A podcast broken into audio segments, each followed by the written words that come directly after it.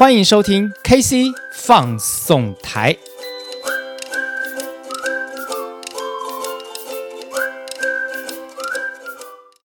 KC 放送台，开心来放送，为您放送工作生活大小事。大家好，我是 KC。那么上个礼拜跟大家谈了我的戈壁之路啊，从去戈壁的缘起。一直到我们的申请，还有这个培训练以及装备的部分啊。那这个礼拜呢，延续上礼拜的这件事情，我们要来谈的是整个跑步的过程，还有我对于团队呀等等这些心境的看法，还有它的商业模式的一些一些这个想法哈。那么。因为我去过两次的戈壁啊，就是二零一六年的时候去过戈十一，好，所谓的戈十一就是第十一届的戈壁挑战赛了。然后第二零一八年的时候，我去了戈十三，那一次我的太太也有跟我一起去，她是跑这个一天的体验，好，一天也跑了二十几 K，也非常厉害。那么，呃，所以我跑过了，因为跑过两次戈壁，所以我想就跟大家综合来谈一下，就是整整个在跑戈壁的过程的的整个的呃。怎么讲？就综合的来做一些描述哈。那么通常它是这样子，就是说，当我们开始出发的时候，通常它都会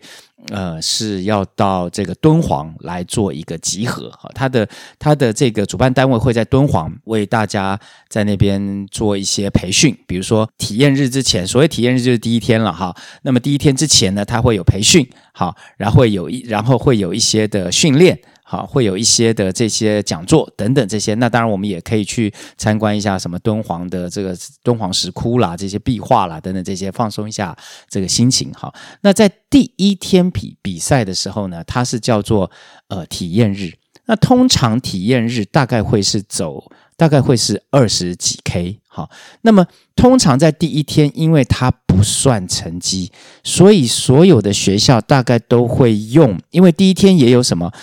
呃，一天体验日的人，还有 A 队的人，A 队就是呃全员呃全程挑战主要要跑完全程要看成绩的，还有 B 队，B 队就是什么？你可以跑完全程，但是不算成绩的。好，所以会有 A 队，有 B 队，有这个所谓的 C 队，C 队就是这个只跑一天的，很多的人，所以你要就算你要跑。大概也也跑不太开，所以当大家在集合的时候呢，所以集合的时候就是呃呃，主办单位他会会请大家把旗帜拿出来，然后大家排队伍，然后就宣誓啊，运动员宣誓啊等等这些的哈，就是呃都还蛮隆重的哈，蛮慎重的。那因为其实，在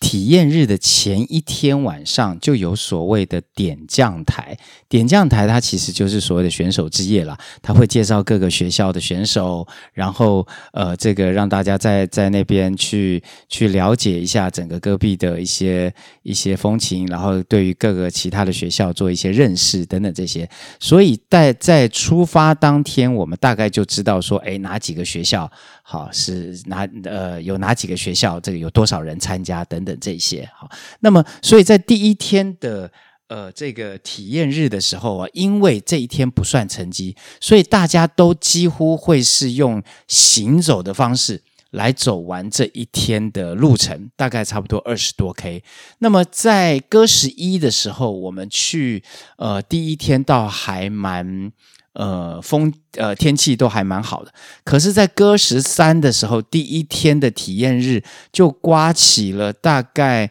据说哈是近几年来，呃近五十年来最强的这个阵风。好，所以那个风沙其实真的是你没有办法看清楚前面的路。好，所以当然因为人很多，所以也就不担心会。这个迷路嘛，当然，因为我们每个人身上也都有带 GPS，也都有对讲机，所以安全上面是非常的，呃，安全度是非常高的了。哈，那么所以说第一天，如果说体能好的，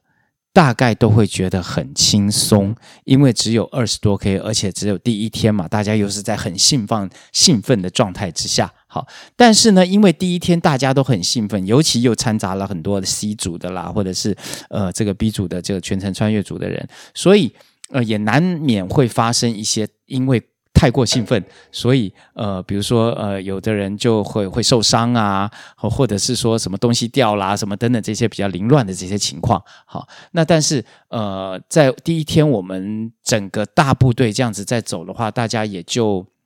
还蛮顺利的，哈，还蛮顺利的。那么第一天就可以体验到这个大漠风情的大概。好，那尤其是在中午在在吃行动粮的时候，因为主办单位它其实在固定的地方它会有打卡点，另外同时它会也会有补给站。好，那么在第一天的时候呢，就是说因为人数也非常非常的多，那么所以东西。大概基本上都会一直补充，一直补充。那呃，我们在在去的时候就被告知，就是说你可能会要自己要携带一些运动饮料，好，或者是自己要携带一些这个必要的补充品，好，因为在戈壁上面你是喝不到冰的饮料的，也不能喝酒，好，那所以就是说大家都以水。跟运动饮饮料为主要的这个这个水分的补给，好，那当然吃的部分的话，除了我们会带自己的行动粮，有时候在敦煌也会买一些什么肉干啊、饼干啊等等这些东西，好。呃，第一天通常会是比较怎么讲顺利的把它走完。到了第二天的时候，因为第一天结束之后，C 组的人就要离开了，所以通常我们会跟 C 组的人拥抱啦，然后他们也会很感动啊，因为因为参毕竟自己走过沙漠了一天了嘛，哈。那所以第一天结束之后，这个呃 A 组或者是 B 组的人就要开始扎营了，好，扎营，然后这个打晚餐，然后。主办单位会为每一个学校准备一个大帐，这个大帐呢，就是你在里面吃饭、在里面用餐，或者在里面拉伸、按摩等等用的一个公共的一个帐篷。哈，那所以大家经过一天之后，就会通常就会在里面这个聊天啦，或者是说呃敷脸啊，哈，然后这个用餐啦，然后彼此彼此按摩啦，或者是等等这些。那因为。运动的这些用品是越日新月异嘛，所以到戈十三的时候，就会有人带什么筋膜枪啦，甚至还有人拔罐的啦，或者是等等这些，这、这个给洗头就很多就对了。好，所以在这个走完跑完一天之后，回到帐篷，通常也是一个很放松的一个时间。然后呢，所以第一天晚上就只剩下要参加全程穿越的 A 组跟 B 组的人了。然后呢，这个晚上啊，各位。在大漠上面搭帐篷是一个非常非常的呃难得的一个体验。他会把各个学校划分区域，哈，各个参加单位划分区域。那大家也会力图在这个区域里面做一个很完整的、很整齐的这个搭建，哈，因为大家的这个帐篷上面都有自己学校的名字嘛，所以也希望。在对外观感上上面是看起来是很好的，所以都会很整齐的去布搭搭这些帐篷啊等等这些，然后很早就熄灯了，好，大家就是很早就要就寝睡觉，好，那呃睡不着的呢就开始聊天。好，所以那天晚上呢，什么形形色色的，什么什么什么声音都有，那打呼的啦，或者什么啦，都都都此起彼落，好，也是一个蛮难得的经验。那如果呃，对于这个比较敏感的人，你可能自己就要戴耳塞啊，或者是什么等等的。好，那其实，在大家会认为说四天没有三天。呃，因为第四天就回回去了嘛，哈，就可以洗澡。那这整个整整的三天没有办法洗澡，是不是很难挨？那据我个人的经验，我就是我是觉得不会，因为第一个它很干燥。你流下来的汗不会像台湾或者在台北这么黏湿。第二个，我们会带湿纸巾。基本上，你到了这个呃你自己的帐篷，因为我们都是一个人一个帐哈，一人一人帐里面去呃这个梳洗的时候，你都会用湿纸巾整个做过整理之后，然后睡觉这样子。那么第二天早上其实很早，大概五点就就要起床了哈。每一天呢，它都会有一个呃首先出发的一个顺序。好，比如说今天是 A 队先出发，那明天是 B 队先出发，它大概会有个顺序。另外就是在每一天，如果你是前一天的这个 A 队的第第一第一名的话，那么第二天你就有拥有首先出发的权利。那么戈壁挑战赛它在计算成绩，它是用怎么算呢？它不是算说，因为它是。计算前六个人的成绩，你一组可能一个 A 队可能会有十一组可能会有十个人，但是他每一天是计算前六个人的成绩，所以第六个人回到终点之后，你就算完整的前六个人的成绩是怎么样？当然，他还有所谓的年纪的减十，还有这个男性、女性的减食。好，所以如果说训练到非常优秀的女性的跑者的话，那减食就会让这个这个学校非常的吃香。好，那么。因为我们志在参加，其实并没有志在要得奖，所以基本上我们都是走在一起，或者是跑在一起。好，所以说呢，这个大家也都会彼此互相照应，而且就会呃彼此互相聊天等等这些的。好，那用吃饭用餐也都会在一起。但是有很多学校，他们是以得奖、以拿冠军为他主要的目的的时候，哇，那个跑起来刺刺激感就非常非常的重。我记得应该是戈十二之后开始吧，啊，戈十一之后开始，他主办单位就有一个规定，就是严严禁拖拽。什么叫拖拽？就是说这个人他可能已经跑不动了，但是另外一个人就用比如说绳子或者是什么东西拉着他，拉着他往前跑。好，因为他们要要求前六名的成绩嘛，那也有很多学校他们的选手是非常非常厉害的，那也可以看得出每个学校的意图不一样了。像我们只是去参加一个体验，所以说呢，我们就是以团队的荣誉为主，以团队的精神为主。就时间的快慢对我们来讲就还好，但是哈，每一天这种三十几 K，你要连续四天，确实也是对体力的一种非常大的折磨。那因为第一天的体验日结束之后，到了第二天，其实那个时候体体能还很好，那么要跑啊，要走啊，我们也都都还 OK。那你会那个时候你会看到整个。整个大漠的风景又每一天都在不都不一样哈，那很难得的就是说有有可能我们过去可能都去过过新疆或者是去哪里，你可能会看过这种沙漠地形，但是实际上上在中间走，实际上在中间跑，却不是每一个人都能够有的体验，就好像横渡日月潭一样。你可能在日月潭环环过湖，好，在日月潭边散过步，骑过脚踏车。你也可能坐过游艇，在日月潭中间穿过。但是你有没有在日月潭里面游过泳呢？这就是一种不一样的体验。那戈壁也是一样，你知道戈壁它朝穿棉袄，午穿纱，哈，这个这个清晨的时候很冷，然后到了下午的时候很热。但是你没有体验过，这个就是我觉得古人说一句话说得非常好，就是说，呃，行万里路。胜过读万卷书。好，那么你真正自己去体验的时候，你才能够知道说，哇，原来那里的地形、那里的风、那里的一些是怎么样。好，然后呢，其实，在第二天啊，依照我们过去的行程，到第二天到了傍晚。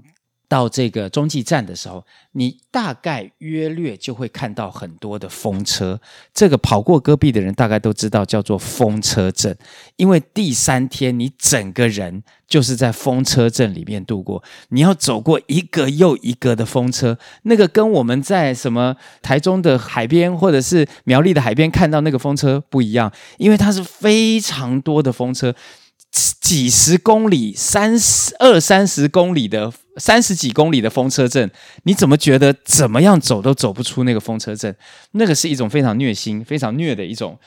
呃一种体验哈。那但是因为到了第三天的时候，体力上面也也应该有一些呃状况出现，然后有的人会有水泡，好，有的人会产生。呃，比如说，有的人会挫伤，或者是说会会哪里肌肉的这些这些不舒服。到第三天的时候，真的是一个非常非常大的挑战。那尤其是在第三天的时候，整个团队，因为我身为队长，所以要去照顾好团队每一个人的心情。因为大家在体能降低的时候，情绪一定不会太好嘛，所以这个时候就要试着去安抚每一个人的情绪、心情，然后适时的让大家放松一下，好，让适时的是这个，比如说唱个歌或者是怎么样，让大家可以在这个第三天能够很呃轻松的去度过这个第三天。那么到了第三天的时候，其实大概也差不多累积到八九十公里的这个路程了。那第四天呢，因为当天要结束比赛了，所以通常在这一天大家走的都会比较轻松，而且走出了那个撞墙期了，你知道吗？所以说到了第四天的时候，不管你是跑的或者是走的，其实事实上都会特别的这个呃，觉得心灵上面会心理上面会觉得特别轻松，因为。要回家了，好，要结束这四天的严酷的考验了，好，所以那么到第四天的时候，远远的你在这个终点站，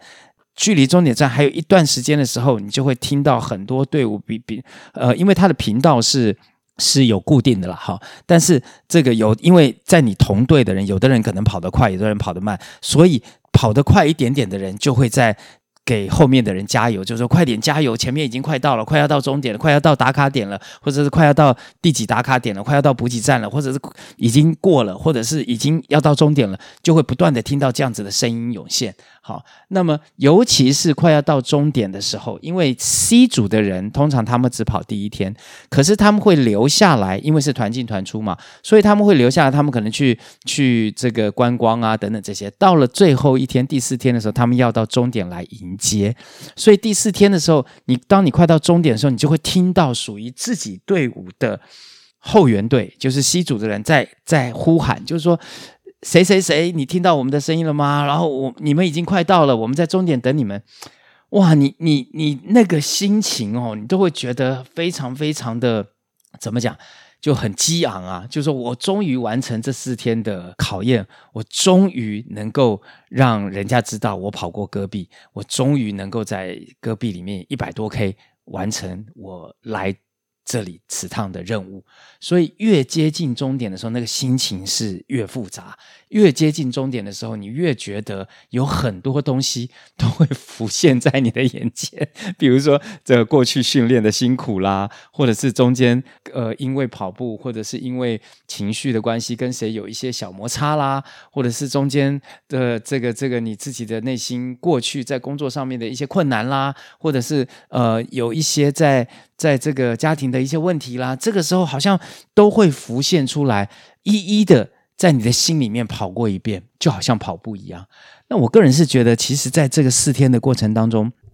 是一个自我对话的一个很好的时间了。那就是说，你在跑步的时候，因为旁边除了你的队友之外，或者是其他队的之外，有的时候旁边也看不到看不到什么人，是你自己独自在跑。这个时候。自己心里面的对话是支持自己跑下去的一个重点。当然，有的时候你也可以利用这个时候来去思考，到底我接下来要做什么事情。像 KC 就在戈十一以及戈十三的时候，其实在这两次的跑步，我都一直在思考我自己的职涯，就是说从过去一直到现在，我做业务，然后我做主管，然后我呃带领多少人，然后我我。在什么样的位置，然后往上晋升等等，这些所有的事情都跑过一遍，你就会跟自己的这种职涯做一个对话，然后告诉自己接下来你要做什么事情，告诉自己你有什么期望，对自己有什么期许。其实这个是我跑戈壁除了体能之外，我觉得对我最有意义的地方。我也是在那个时候。许下了我自己想要创业的这样子的一个一个心愿，想要自己开创一些属于自己的东西的一个心愿，就是因为那一段时间那一百多 K 对自己的对话，好，让自己奠定下了这种一个念头，好，种下了一颗种子啦。好，那么所以说整个的过程四天结束之后，我想在这个呃终点。看到，当你看到迎接你的人的时候，那那种感动是很难以用笔墨形容的。其实虽然说真的，一百多 K 没什么，四天跑一百二十 K 真的没什么。可是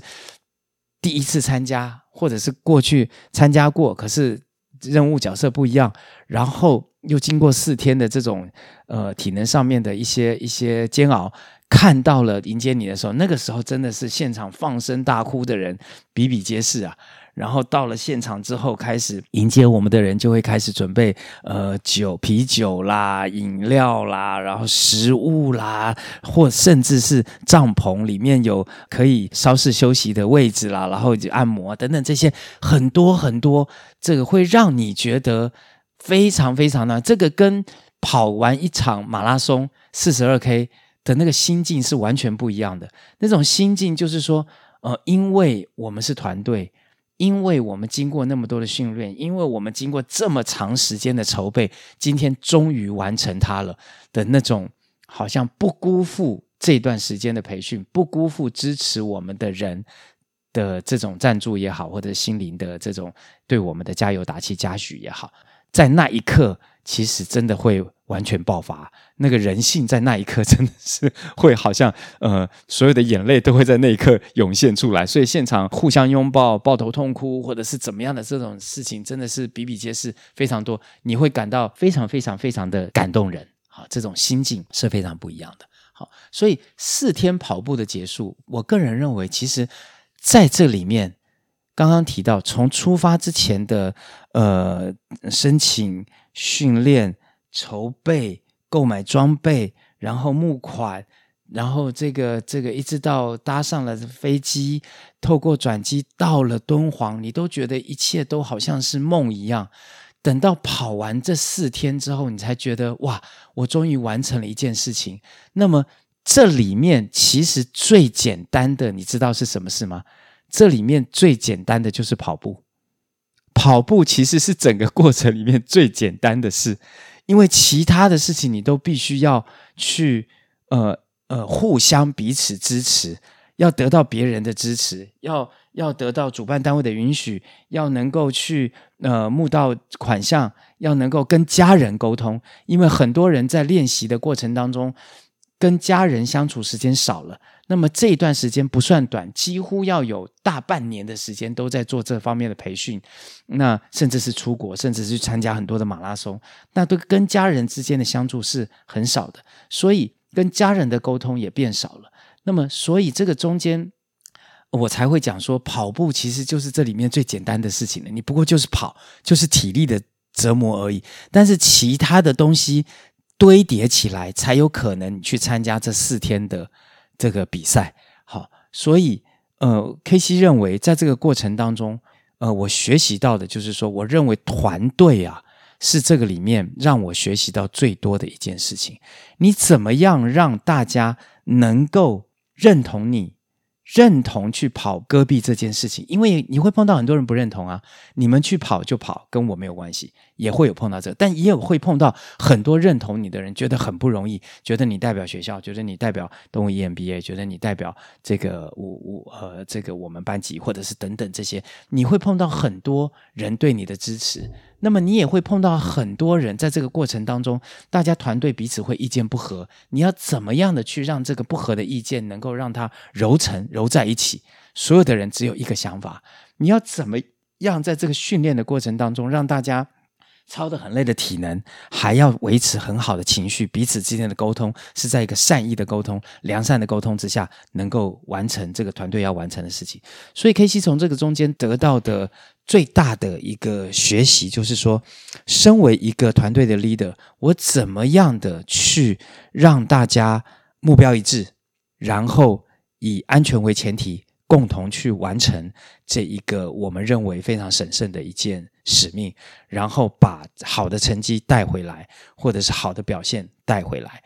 其实，在歌十一的时候，我们因为全员完赛，所以得到一个沙克尔顿奖。然后在歌十三的时候，其实我们得到了奖就更多了。除了得到全员完赛的沙克尔顿奖，我们还得到了这个呃由媒体或者是由所有全体的人。呃，透过一个我们的戈壁影片来投来投票，我们也得到了一个最佳的一个奖。另外，同时我们也得到了象征着这个呃戈壁挑战赛的除了跑步快速快慢的名次之外的一个最佳的一个类似像最佳团队奖这样子的一个奖。那这几个奖其实对。动物 EMBA 对我们来讲是非常重要、非常神圣的一件事情，因为我们代表学校去完成这个事情。那所以说，在心境上面，好像怎么讲？就说，因为你会去念动物、会去念 EMBA 的，多半都有一些年纪了，自己在自己的工作上面也都有了一些小成就，那么也都在管理领域上面有了一些自己的经验。所以，你怎么让每一个领域里面的主管？怎么让在这个彼此领域里面都可能跟时时要跟别人去竞争的人，在这个团队里面能够大家放下原来的位置，放下原来的工作角色，来同心协力的在这个团队里面不分彼此、不分大小的去共同完成这一件任务。我个我个人认为是 KC 在在这一个戈壁挑战赛里面学习到最多最多的东西。好，那当然就是非常感谢，非常非常感谢。时过那么呃那么多年，当然后面。我们还有歌十四的人去参加，学弟妹们去参加。当然，到了歌十五，因为这个呃疫情的关系，就没有没有举办哈，甚至呃就是说一直延到到现在，台湾也都没有派，也都没有学校去参加。那么呃，但是呢，虽然事隔这么多年，一谈起这件事情，只要是有去参加过的哥们，大家聚在一起谈起当年事，就像就像。男人谈起当兵一样，那种心境是因为大家共同经历过一些磨练跟苦难，跟一些呃愉快跟不愉快的经验，才能够有的共同心境。好，所以如果有机会，我也很鼓励大家，呃，有念 EMBA 的人能够去参加这么样一个戈壁挑战赛，这会让你得到你这一辈子都没有办法得到的一种满足感，以及这种呃，因为。呃，要完成团队使命的一种一种任务感，好，这个是我认为非常重要的。那么最后最后我要谈到的就是这个商业模式。当然，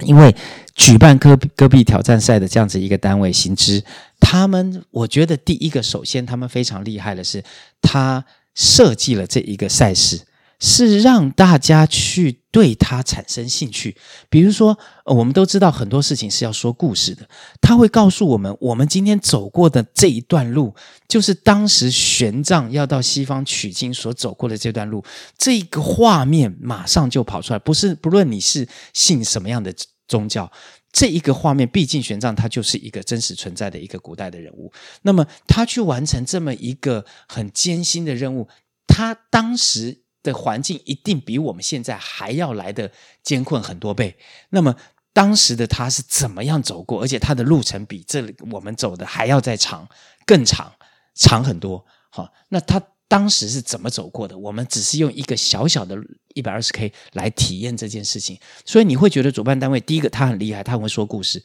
他去让你想要参加，因为你是踏过玄奘走过的路，叫玄奘之路。好，第二个，他在这个过程当中，他设下很多的门槛，让你我觉得就有点像饥饿行销，让你觉得你想，但是不一定每一个人想就可以得到，包括申请这件事情，不是每个想要来参加的都能够来参加哦，所以你就会很自然而然的慎重的去看待这个比赛，你会自然而然的去尊重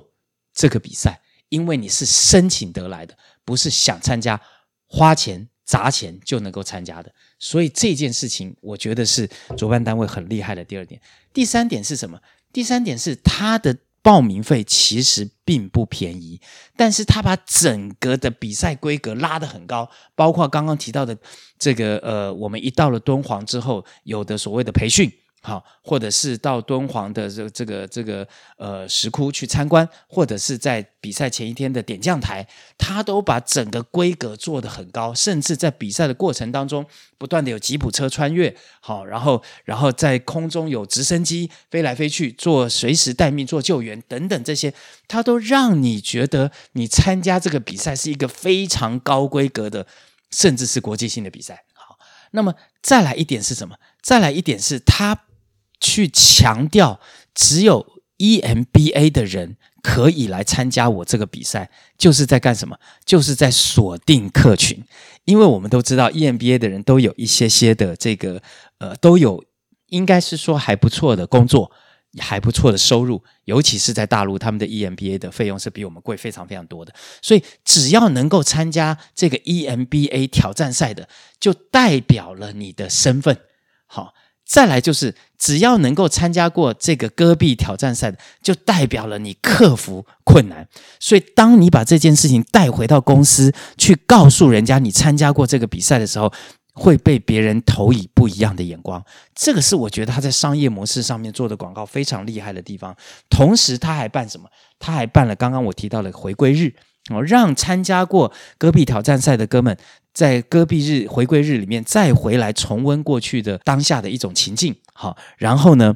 这个来做分享，分享你参加完戈壁之后，戈壁的挑战赛之后有什么改变？好，呃，可能过去从这个呃从一个高管变成现在的创业者，好，或者是从创业者到成一个实业家。好，等等这些不一样的一种情景，所以它整个的设计都让我觉得这个商业模式确实是非常非常厉害的一种商业模式。它让你参加的人觉得已参加过这个比赛而与有荣焉。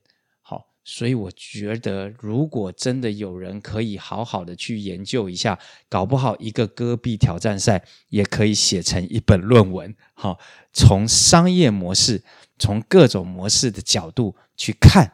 戈壁挑战赛。好好的，KC 用了两次的时间来跟大家谈这个所谓的戈壁挑战赛。我想，戈壁在我心里面一定是有一个深深的烙印。我以我也以参加过两次的戈壁挑战赛为我这一辈子很值得拿出来跟人家臭屁的一件事情。我认为我是一个哥们，我觉得非常的光荣。当然，同时我也对于戈壁挑战赛的他的一句 slogan，我非常的认同。啊，这句 slogan 就是理想、行动、坚持。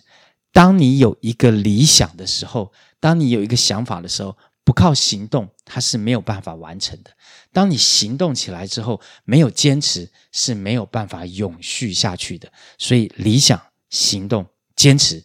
这个也要送给呃收听 KC Podcast 的听众们，让大家一起